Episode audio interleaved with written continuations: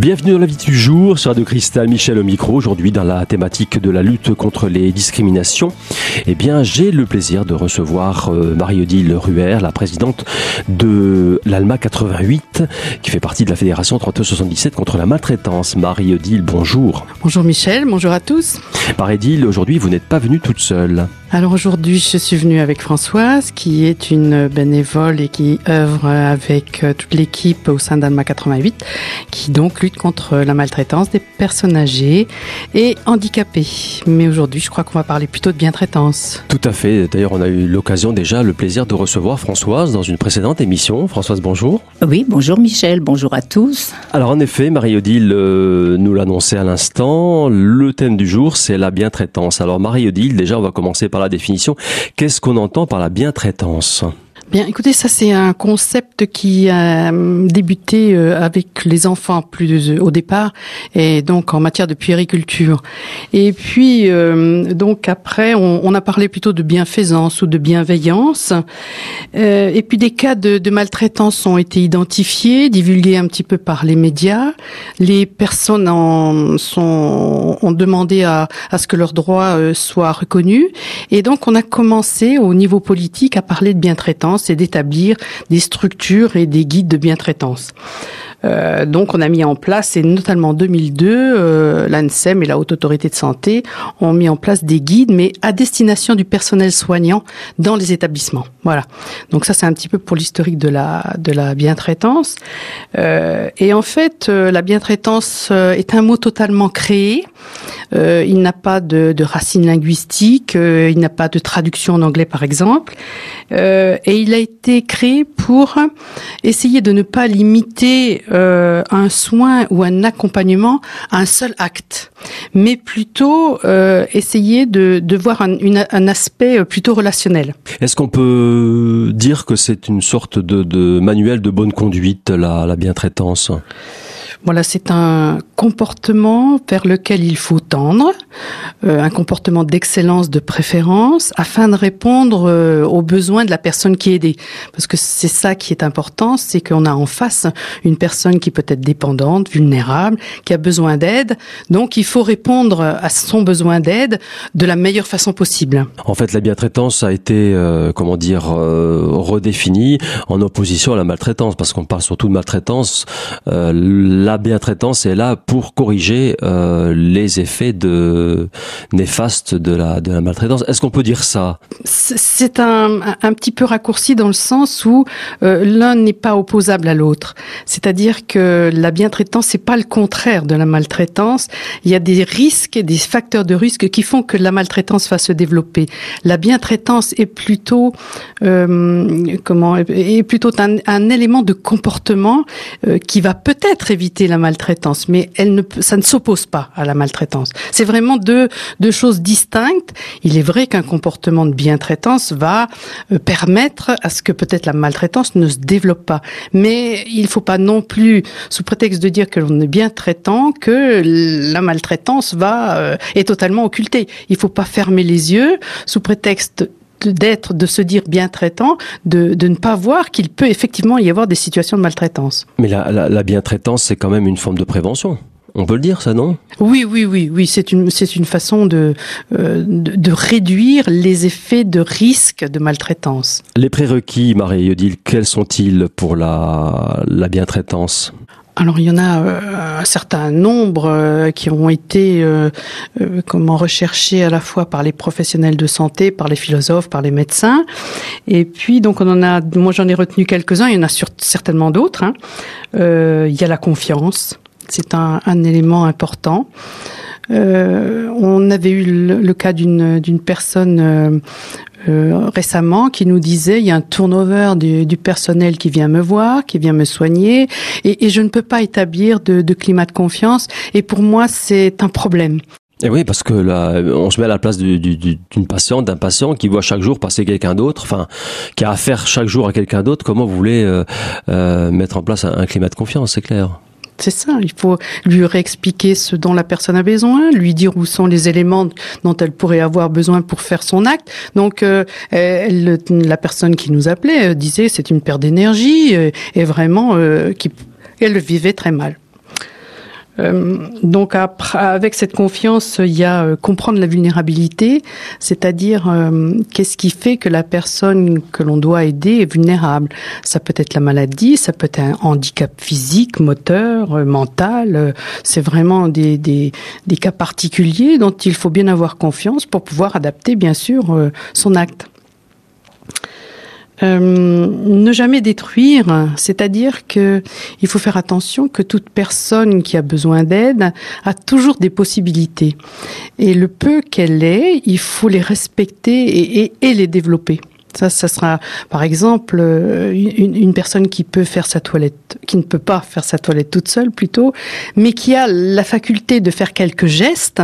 Eh bien, il faudra lui laisser cette autonomie de pouvoir les faire encore pour qu'elle continue à, à se sentir euh, quelqu'un, quoi. Voilà. Ça suppose donc une grande qualité d'écoute, ça on en a déjà parlé dans d'autres émissions. Oui, et surtout de, bien comprendre et, oui et, bien d'écouter ce que ce que la personne euh, vous dit sur ses possibilités et pas euh, pas les occulter. Tout à fait, c'est sûr. Il reste là. Un prérequis important, c'est la compétence. Euh, C'est-à-dire qu'il faut bien que les personnes qui qui aident sachent quels sont leurs comment les quels sont les il faut avoir une formation suffisante et une compétence certaine euh, pour avoir pour faire un, acte de soin dans les meilleures conditions possibles. Euh, C'est-à-dire qu'on peut on va pas demander à, une aide-soignante par exemple de de faire euh, une, un acte d'une infirmière, etc.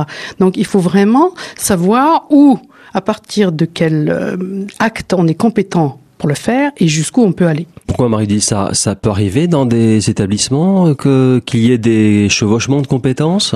Oui, c'est arrivé. Par exemple, on a eu le cas d'une euh, d'une personne euh, qui se plaignait d'être euh, comment hyper drogué, on va dire, de médicaments, et ces médicaments n'étaient pas donnés par la personne qui, qui devait, mais sous prétexte d'être tranquille, hein, c'était la nuit euh, de plus, euh, pour être tranquille, donc la, la, personne qui était de nuit, bon, bah, avait donné des médicaments à la personne pour à la personne qui de, au patient, au résident plutôt, pour qu'elle dorme et qu'elle qu soit pour être tranquille, quoi. Il faut être conscient de son action, euh, c'est-à-dire que Lorsqu'une personne est dépendante, vulnérable et a besoin d'aide, on avait déjà parlé un petit peu au niveau de la maltraitance, il s'ensuit toujours une emprise de la personne qui aide euh, sur l'aider.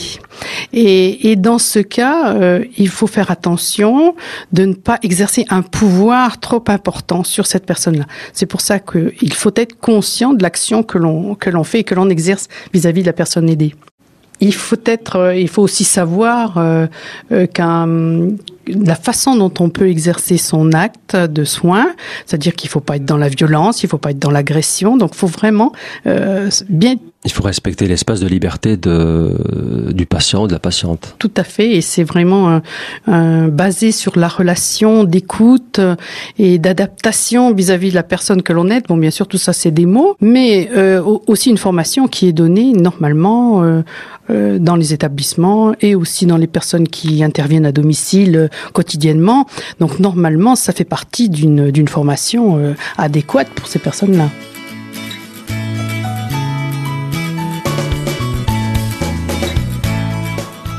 Fin de la première partie de l'invité du jour sur Radio Cristal. On se retrouve dans un instant avec la suite de la présentation du thème du jour, à savoir la bientraitance au sein de l'ALMA 88. À tout de suite.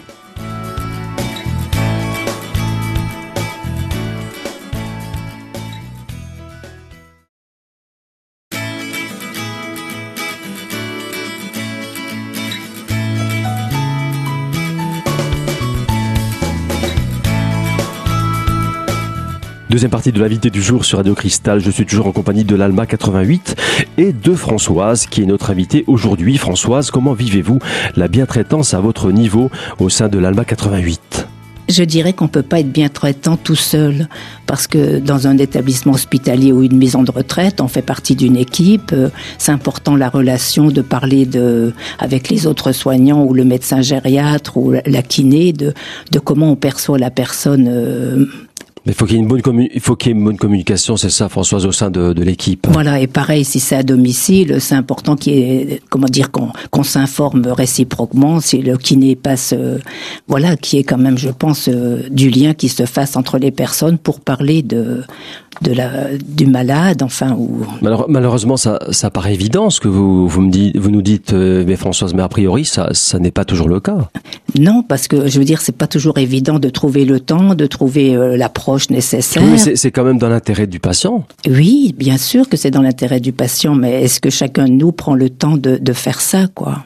Et c'est important de souligner que l'équipe est, importante et que si un problème survient, souvent en en parlant, en communiquant sur ce problème, eh bien on arrive à le résoudre euh, dans, une équipe. Garder un, problème de d'adaptation vis-à-vis d'une aide qu'on a apportée tout seul parce qu'on n'y arrive pas, ça peut être dangereux et on peut euh, euh, déboucher sur une situation de maltraitance. Donc c'est vrai que l'équipe c'est un socle sur lequel il faut se reposer euh, le, plus souvent possible pour avancer et puis euh, avoir de bonnes pratiques.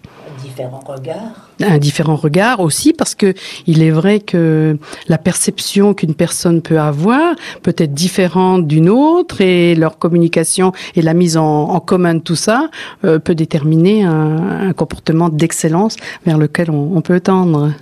Je voudrais quand même parler du respect de la dignité, parce que ça, c'est un élément très très important, euh, dans le sens où euh, il, le respect de cette dignité, à la fois du statut social, de la citoyenneté, euh, de, de, de, nourrir ce lien social, de l'entretenir, le, c'est vraiment très important. Euh, quand on voit encore trop souvent dans les établissements de santé des personnes qui sont alitées à moitié nues sur les lits, euh, c'est des situations. Vous en avez vu, Marie Oui, c'est des situations qui ne sont pas acceptables. Ça fait partie déjà hein, du, du respect des gens, de leur apporter euh, quand même une aide qui soit conforme à ce qu'ils attendent. C'est inadmissible. Malheureusement, dans certains établissements, euh, le patient est plus réduit à un rôle d'objet que, que de personne humaine. Hein, il faut bien le dire aussi. Malheureusement, c'est ça. Malheureusement, malheureusement. Économiquement, on, on arrive à, à, déterminer des gestes euh, en, en, temps et euh, ils sont économiquement calculés sans justement tenir compte de ce facteur humain qui est pourtant essentiel à une, un comportement euh, de bien-traitance. Il y a un peu d'humanité qui se perd, on peut le dire aussi. Mm-hmm. hein. Enfin, on, on, va pas généraliser, on va pas noircir le tableau, mais ça, ça arrive, ça existe. Ça existe, ça existe et il faut être vigilant pour que ça ne se développe pas plus que ce que c'est maintenant. Mais il est vrai que ben, on parle beaucoup du personnel soignant parce que euh, c'est là qu'on voit le plus le, plus grand nombre d'exemples parce qu'il y a beaucoup de témoins. Euh, mais c'est vrai que euh, ils, font quand même un, un, métier magnifique avec des difficultés qu'il faut aussi leur reconnaître. Avec des moyens aussi qui se restreignent un peu aussi. Hein. Il y a des moyens financiers aussi qui avec des moyens restreints et, et quelquefois, comme le disait aussi Françoise, une mauvaise reconnaissance de leur boulot, qui est pourtant, je veux dire, essentiel et super. Euh, donc tout ça fait que, évidemment, il y a quelquefois un petit peu des limites. Euh, il y a des couacs. Il y a des couacs dans les dans les, dans les situations. La mise en œuvre. Alors la mise en œuvre. Euh, Marie-Ville. Donc eh ben, il faut créer la confiance puisque ça c'est on a vu que c'était essentiel. Euh, avoir une bonne pratique euh, des gestes. Hein, euh, donc on parlait de compétences, donc il faut une formation adaptée, une remise à niveau aussi. Hein. Il faut de temps en temps ne pas se, se, reposer sur ses acquis, mais revaloriser un petit peu ce que l'on sait, se poser la question de savoir si on est dans la bonne, dans le bon comportement.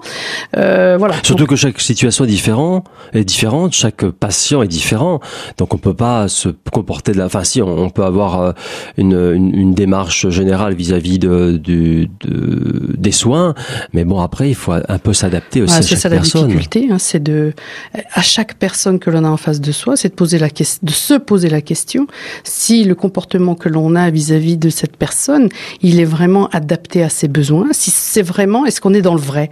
Et c'est sûr que se poser cette question à chaque fois, ça demande de l'énergie, ça demande une concentration, ça demande du temps, et que c'est vraiment difficile c'est la difficulté et la richesse euh, de ces métiers, hein, finalement, parce que ça fait appel euh, régulièrement à l'intelligence de chacun. Comment comment on approche, comment on se fait proche, tout en respectant une juste distance de la personne à qui on s'adresse sans qu'il y ait une emprise trop grande dont on parlait tout à l'heure sur l'une et sur l'autre.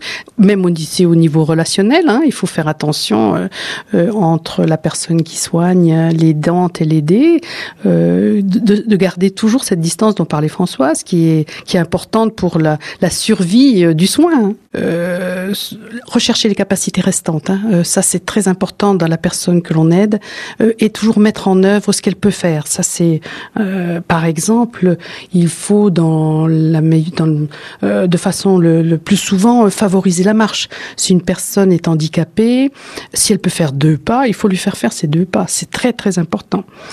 Euh, ça permet à la personne qui va faire ces deux pas de se dire ah bah oui je peux encore faire quelque chose et j'entretiens ce que je peux et on m'entretient dans cette démarche là donc c'est vraiment c'est important au lieu de la confiner dans son état et sans, sans espoir d'amélioration voilà, c'est ça l'espoir. Il faut l'entretenir sans cesse avec les moyens dont on dispose. Oui, et ne pas précipiter la dépendance, par exemple, en mettant des protections s'il n'y a pas lieu. Je veux dire, c'est ça aussi des personnes euh, qui allait aux toilettes régulièrement étant chez elle et hospitalisée. Euh.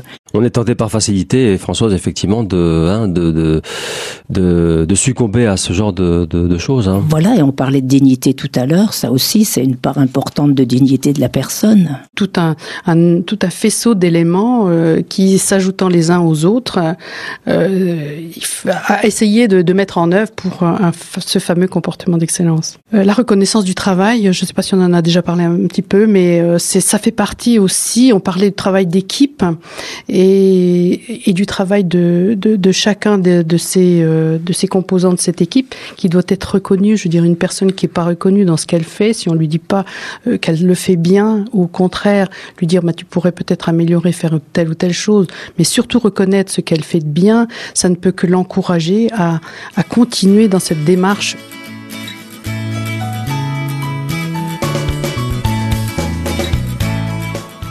Fin de la deuxième partie de l'invité du jour sur Radio Cristal. On se retrouve dans un instant avec l'Alma 88 avec la suite et la fin de la présentation du thème du jour, à savoir la bientraitance au sein de cette structure. À tout de suite.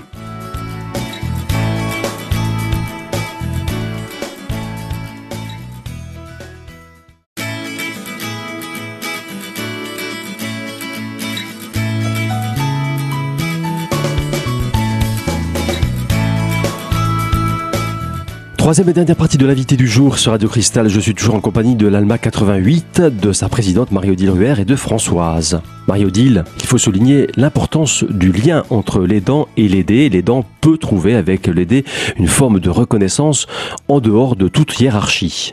Tout à fait. C'est sûr que si ça, ça, c'est vraiment même une situation euh, la, plus optimale, c'est de se dire que l'aider vous dit vous, vraiment vous remercie. Euh.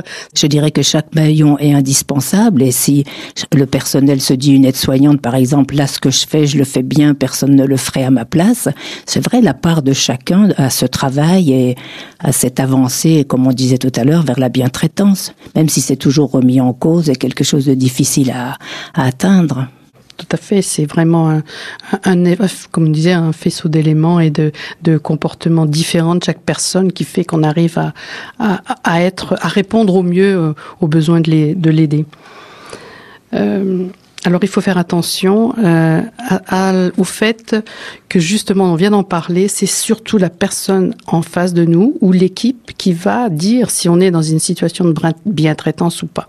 Jamais la personne qui aide ne devra se dire qu'elle est dans une situation de bien-traitance parce que comme ça elle pourrait euh, fermer les yeux sur, euh, enfin fermer involontairement bien sûr, mais sur une situation de maltraitance. Se proclamer bien, bien traitant est très dangereux et pourrait masquer une maltraitance. Donc il faut faire très attention. Euh, toujours se remettre en question et s'il y a bien traitance, ça ne pourra venir, enfin la, reconnaissance de bien traitance ne pourra venir que de l'extérieur. On va aborder les limites maintenant, les limites, euh, Mario dit, les limites de, la bientraitance, euh, parce que nécessairement, euh, c'est comment dire, les, frontières entre la maltraitance et la bientraitance sont déjà subjectifs et très ténues en même temps. Hein, donc c'est vraiment l'humain qui doit intervenir. C'est ça, c'est vraiment une question de relation, une question de comportement, une question de, de questions vis-à-vis de l'humain Et comme tout ça n'est pas mesurable, même si quelquefois euh, maintenant euh, il y a des guides et des établissements qui doivent répondre à certaines à certaines questions, à certaines à certaines normes de bien-traitance, mais il faut faire attention parce que euh, comme on parle de relations, comme on parle d'humanité, tout ça n'est pas mesurable. et donc c'est pour ça qu'il y a une limite. la bien-traitance est difficilement. On, on peut pas euh, donner de, de, de, comment? Quantifier. On de peut pas quantifier. Voilà, on ne peut pas quantifier la, la bien-traitance. Donc euh, c'est très difficile de se dire être bien-traitant. Ça c'est la première chose. C'est pour ça qu'on dit toujours que c'est les autres qui reconnaîtront si on est dans une situation de bien-traitance ou pas. Et c'est pas le contraire de la maltraitance, comme je vous disais. Euh, il faut faire attention parce qu'elle peut masquer la, la maltraitance. Et cette situ, cette, euh, ce comportement qui, en fait, c'est une, euh, c'est un comportement vers lequel on tend, un comportement d'excellence vers lequel on tend, et qui demande du temps qui n'est et ce temps pour euh, ce comportement n'est pas reconnu économiquement. Euh, c'est-à-dire qu'on a trop tendance à donner euh, pour faire une toilette tant de minutes, pour faire un lit tant de minutes, et sans tenir compte de, ce comportement, de cette relation qui devrait être mise en, route à chaque fois, à chaque acte, et, donc une difficulté pour les pour les aidants justement de, mettre en œuvre ce, comportement d'excellence. Ça c'est la thématique aussi de la du manque de moyens hein, dans certains établissements qui font que euh, malgré toute la, bonne volonté du monde, euh, on est limité euh, en temps et en moyens dans, l'exécution de sa mission aussi. Et ça, c'est une, des grandes limites hein, qui fait que effectivement, euh, on va privilégier la, technique de l'acte à, l'environnement de cet acte relationnel et humain. Et ça, c'est vraiment un problème, c'est certain. Oui, c'est-à-dire que la bien-traitance, elle peut aussi bien concerner la direction que la gestion du personnel, que les acteurs politiques aussi qui font des choix, qui, qui octroient ou pas des moyens de répondre euh, hein, voilà, aux besoins en personnel et en investissement et tout. Alors après, euh, il y a des choix peut-être qui pourraient être faits. Hein, euh, ça, dépendra. Bien souvent, quand même, euh, c'est vrai que cet aspect économique est très important et, limite le comportement de bien-traitance. Mais on s'est aperçu quand même que dans certains établissements, la politique insufflée par le directeur permettait quelquefois des changements de comportement qui font que on arrive de temps, on arrive la plupart du temps d'ailleurs, hein, on va le dire quand même, qu'il euh, y ait euh, des, situations de, de bien-traitance. Mais c'est quand même une volonté politique, à la fois, comme le disait Françoise, hein, du, directeur et de, l'environnement, hein, qui fait qu'on peut arriver euh, ou pas à un, un comportement de, de bien-traitance. Bref, c'est une cause commune, c'est un peu un travail d'équipe hein, euh, qui, permettrait d'atteindre cette, euh, cette excellence. C'est tout à fait ça. C'est vraiment ça part, euh, je pense, du, enfin, sans, parler d'échelle, je veux dire, de tous les, intervenants dans l'environnement d'un, d'une personne aidée. c'est la personne qui vient lui faire le ménage, c'est la personne qui vient la soigner, lui donner à manger, c'est le directeur au niveau de la gestion. Toutes ces personnes là euh, ont une action de bien-traitance à, à, effectuer. Oui, je dirais que chacun de nous aussi, on, a aussi à tendre vers la bientraitance vis-à-vis des personnes qu'on qu rencontre, que ce soit au guichet d'une administration ou ailleurs, ou entre nous. On est tous aussi euh, porteurs de, de bientraitance ou pas. Voilà, et, et, et il faut l'exercer et avoir toujours, enfin essayer de l'exercer et d'avoir en tête toujours est-ce que euh, je réponds bien à la personne, aux besoins de la personne qui est en face. Alors il ne faut pas non plus que ça tombe dans un excès, euh, parce que l'excès de bien-traitance peut amener une infantilisation ou une maternisation. Donc il faut faire un petit peu une attention à, un juste équilibre. C'est vraiment un comportement d'excellence. Hein. C'est c'est le mot euh, exact euh, vis-à-vis de la de, de l'aide que l'on peut apporter. Justement, Marie-Odile, est-ce qu'il n'existe pas de, de, des chartes C'est une question de, de candide. Hein, est-ce qu'il n'existe pas des chartes d'excellence au sein de certains établissements ou dans la profession?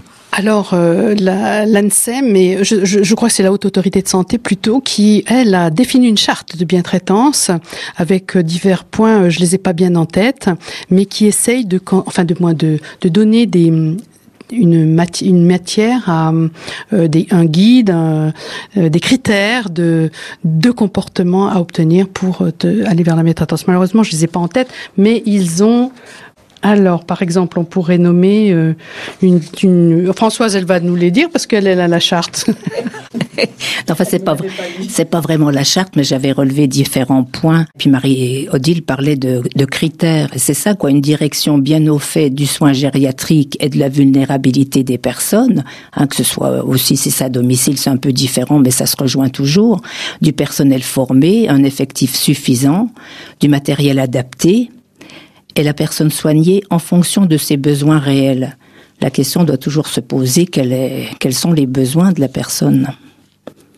Et au domicile, donc, c'est l'accompagnement des personnes par des professionnels, toujours, et aussi toujours ce regard extérieur avec un contrôle possible de dire euh, par des personnes dignes de confiance si le soin convient ou pas. Voilà, le partage des informations, je le disais tout à l'heure, et appel au bénévolat en complémentarité et soutien du professionnel, de la personne et de la famille. Voilà, c'est ce que j'avais relevé un peu comme grand, euh, grande ligne, quoi. Et l'ANSEM, donc l'Agence nationale des, évaluations des établissements médico-sociaux, euh, avait euh, édité en 2008 une synthèse, enfin une recommandation des bonnes pratiques professionnelles. Euh, elle en a établi une synthèse d'ailleurs, qui est disponible sur Internet et qu'on peut consulter. Et là, il y a repris un petit peu tout, tout ce dont on a parlé tout, tout au long de cet entretien.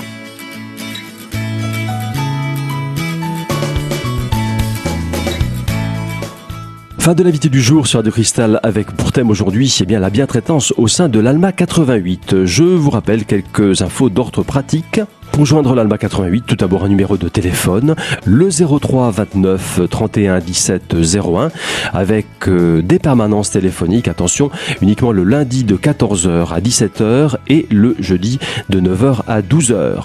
Un site internet pour en savoir plus, 3977 contre la maltraitance toutcollé.org. Enfin, une adresse mail alma88 chez orange.fr. Voilà, je vous donne rendez-vous très prochainement pour une nouvelle thématique de l'invité du jour sur Radio Cristal.